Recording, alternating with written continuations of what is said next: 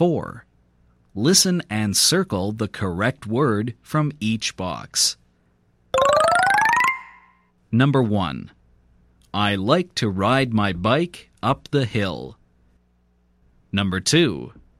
Tim likes to play hide and seek. Number 3. It is fine to stay in line.